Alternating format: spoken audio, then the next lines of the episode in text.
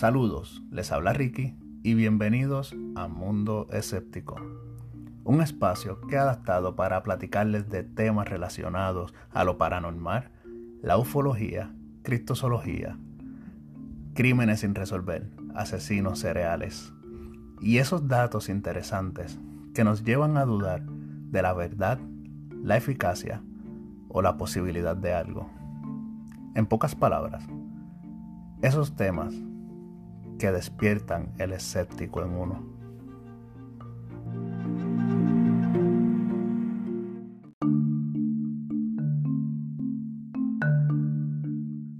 En este primer episodio, he querido platicarles sobre un tema algo sonado.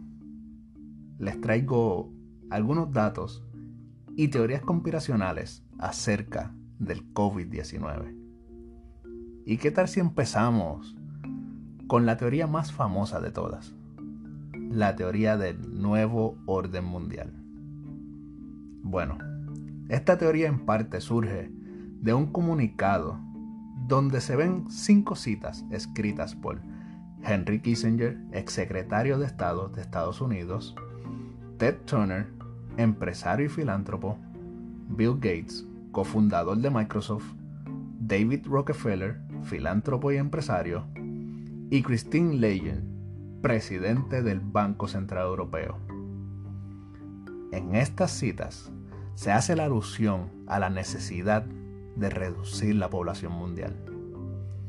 Dato que nos lleva al entendimiento de que el virus de SARS o el COVID-19 fue creado en un laboratorio con las intenciones de cumplir dicho propósito.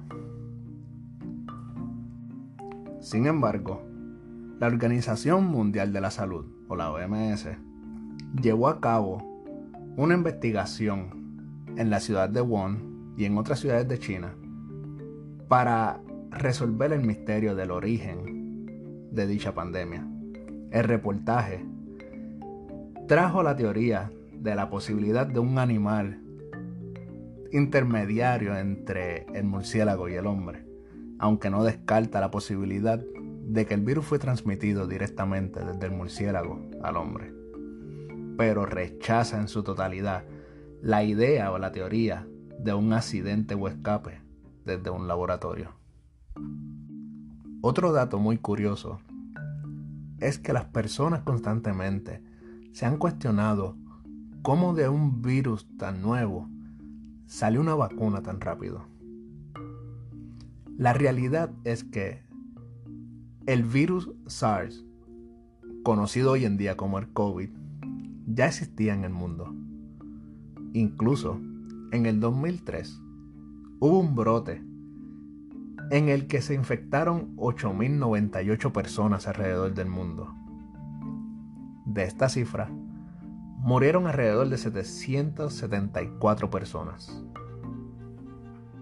por lo cual da a entender que el SARS no es un virus nuevo, simplemente se ha adaptado para contagiar a las personas de una manera más eficaz. Por ende, al ser un virus ya estudiado, se lleva tiempo planificando alguna vacuna en contra de dicho virus. la única diferencia que ahora hay un modelo nuevo y tenían que preparar una vacuna que fuera eficaz para esta nueva variante. La vacuna del ARN mensajero es la nueva vacuna utilizada en Estados Unidos para combatir el virus del SARS.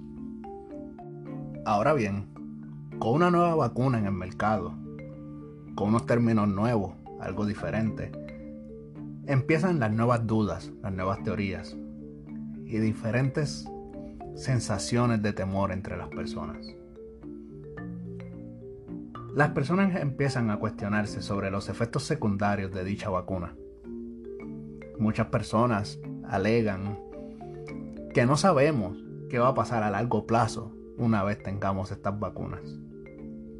Bueno, a través de la historia se ha descubierto que todas las vacunas sí tienen efectos secundarios, los efectos secundarios comunes o conocidos y los efectos secundarios no comunes o no conocidos. La diferencia entre estos son los siguientes. Los efectos secundarios comunes son esos efectos ya conocidos que ocurren a los minutos de la vacuna ser administrada, que incluyen dolores de cabeza, dolores musculares, fiebres y una posible anafilaxia.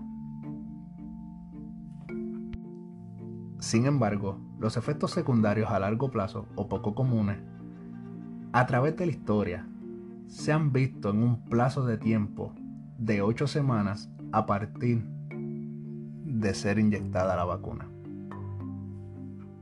Aún así, muchas personas le temen a la vacuna del ARN mensajero, puesto es una vacuna o un tipo de defensa completamente nuevo. Pero también esto es un mito. Esta técnica lleva décadas en uso. Solamente hacía falta el material genético de esta nueva variante para poder desarrollar dicha vacuna. La doctora Marisela Castillo Mackenzie, doctora de Medicina Familiar del Sistema de Salud de Michigan, nos explica que esta vacuna o esta nueva técnica no tiene una dosis bajita del virus y ningún virus muerto dentro. Simple y sencillamente, al entrar al cuerpo y pegarse a las células del cuerpo, les envía una señal para que produzcan una proteína, simulando la espícula del virus SARS. Esta proteína activa a los glóbulos blancos, los linfocitos, a que sigan desarrollando un método de defensa en contra del virus SARS. Ahora bien, una vez surgió esta explicación de cómo funciona esta nueva técnica, apareció una nueva teoría, la teoría de que la vacuna cambia el ADN de las personas. Pues bueno, esto es totalmente imposible. Simple y sencillamente porque el ARN se disuelve en su totalidad antes de entrar en contacto con el núcleo de la célula, impidiendo por completo la teoría de que pueda alterar el ADN humano. Simple y sencillamente, le enseña al cuerpo qué es lo que tiene que atacar, produciendo esa capa extra de protección. Toda esta explicación científica de cómo funciona la vacuna no pudo aguantar o evitar la creación de otra teoría, una de mis teorías favoritas.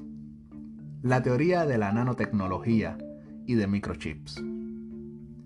Esta teoría habla de que a través de las vacunas estarían inyectándonos microchips con el que pudieran rastrear nuestra ubicación, saber qué hacemos en nuestro día a día. O nanotecnología que pudiera controlar nuestros pensamientos. Bueno, el jefe de asuntos científicos de la división de vacunas del laboratorio Pfizer, Alejandro Canen, dijo, y recito, ni los controles sanitarios y legales, ni los costos, ni la tecnología actual permiten introducir chips en las vacunas. Además, seamos sinceros, para que el gobierno o cualquier entidad quisiera gastar tanto en la formación de una nueva nanotecnología o un microchip de rastreo, cuando nosotros ya estamos pagando para que nos rastreen, hablo de los celulares, hagamos un pequeño experimento.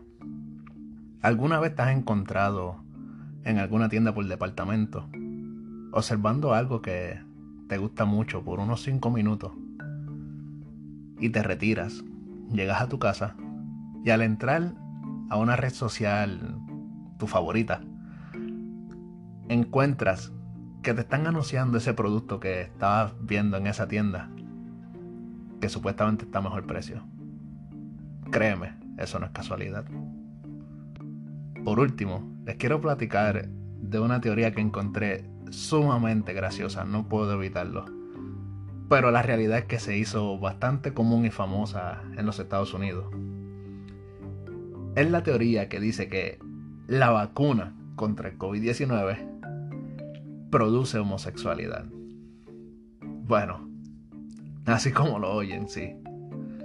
La realidad es que la teoría de la homosexualidad ha sido completamente rechazada desde el 1990, cuando la Organización Mundial de la Salud y los especialistas dejaron de considerar la homosexualidad como una enfermedad y llegaron a un consenso que indica que esta es una variante natural de la sexualidad humana.